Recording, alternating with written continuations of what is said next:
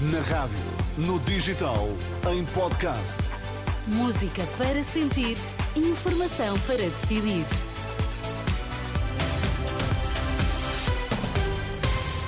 As notícias, Pedro Mesquita. Bom dia, Carla. É essencial um alívio fiscal às empresas, alerta da bastonária das contabilistas certificados na Renascença.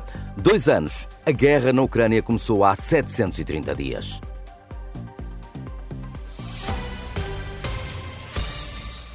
O próximo governo tem de dar um sinal de alívio fiscal às empresas. É um alerta da bastonária dos contabilistas certificados. Em entrevista ao programa Dúvidas Públicas da Renascença, Paula Franco sublinha que há o tecido empresarial que pode garantir o crescimento do país e compara depois o choque fiscal prometido pela AD à redução das tributações autónomas prometida pelo PS. Eu sou muito favorável ao choque fiscal, à descida substancial do IRC, que Estamos é mais a falar proposta da AD. IRC de 21% para 15%. No caso Dois- da AD, faz essa proposta para motivar as empresas para atrair mais investimento. Depois temos o PS, que propõe uma redução das tributações autónomas, que também é, no fundo, uma redução de IRC. Aliás, se calhar até se traduz numa redução mais realista, são todas elas positivas.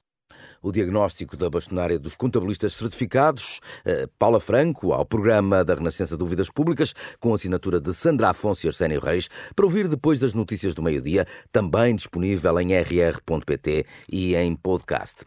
A governabilidade do país, após 10 de março, abriu o debate televisivo entre todos os partidos com centro parlamentar e, para que não restem dúvidas, Pedro Nuno Santos insiste que, se a esquerda ficar em minoria, o PS irá viabilizar eh, um governo minoritário da AD se a direita tiver mais votos. Se o Partido Socialista eh, não, não conseguir apresentar uma, uma maioria alternativa, não vai apresentar nem viabilizar nenhuma moção de rejeição. Já o líder do PSD mantém um tabu no debate RTP. Luís Montenegro não esclarece se irá viabilizar um eventual governo minoritário do PS. Quanto ao mais, será esta a estratégia. eu coloquei aos portugueses aquelas que são as condições às quais estou vinculado nesta eleição, que são eu só serei primeiro-ministro e assumirei a liderança do governo se vencer as eleições e sabem também qual é a minha política de alianças. Quanto à hipótese de uma maioria absoluta, somando os votos da AD e da Iniciativa Liberal, é desvalorizada pelo Chega. André Ventura insiste que eh, Montenegro deve ser mais claro sobre aquilo que pretende fazer caso essa soma não lhe permita formar governo. Desculpe, Luís Montenegro, para o, para o eleitorado de direita é importante saber que tem pessoas à frente dos partidos de direita que pode confiar e que sabe que jamais dará a mão a quem tem destruído o país.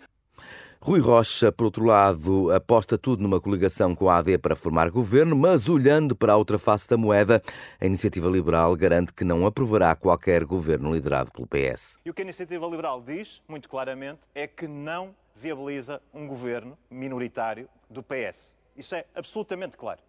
Já à esquerda, tanto o LIVRE como o PCP e o Bloco estão disponíveis para travar um governo de direita e ajudar Pedro Nuno Santos a formar governo, mas atenção, o conteúdo será decisivo nesta equação, como explica Mariana Mortágua. Só há uma solução de estabilidade e essa é uma solução com uma maioria à esquerda. Mas interessa também falar de conteúdos, porque é preciso não repetir e virar a página dos erros de uma maioria absoluta que deixou o país numa crise.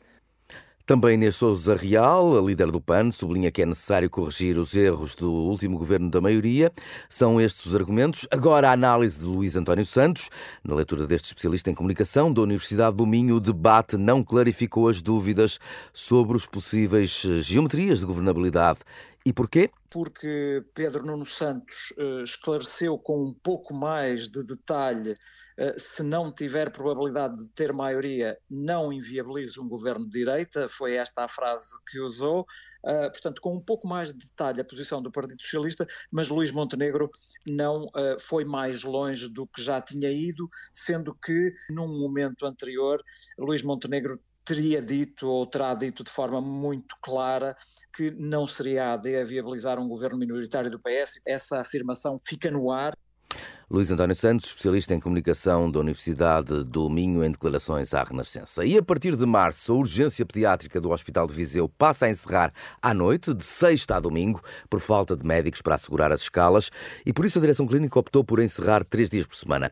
A partir da próxima sexta-feira, então, e durante os fins de semana, os doentes urgentes serão encaminhados para Coimbra. Contactada pela Renascença, a direção executiva do SNS diz só ter sido informada desta situação nas últimas horas.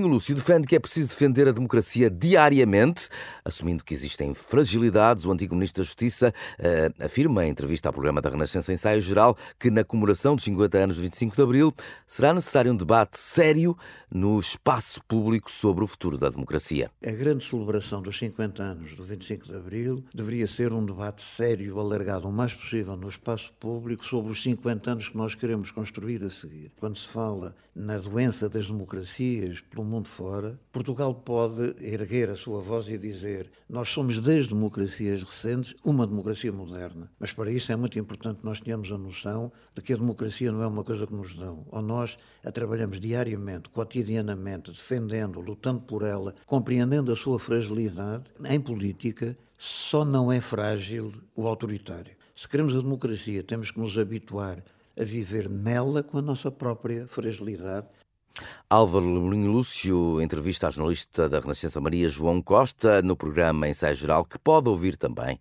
em podcast. A terminar, digo-lhe ainda que a Rússia de Vladimir Putin invadiu a Ucrânia há precisamente dois anos, foi a 24 de fevereiro de 2022. É uma guerra sem fim à vista e com muitas incógnitas sobre as ajudas internacionais à capacidade de defesa da Ucrânia. Ora, nestes 730 dias de sofrimento, admite-se que tenham morrido mais de 500 mil pessoas e 14 milhões de ucranianos tenham sido obrigados a deixar as suas casas. Mais de 100 milhões de refugiados foram acolhidos por toda a Europa, também em Portugal. Bom dia.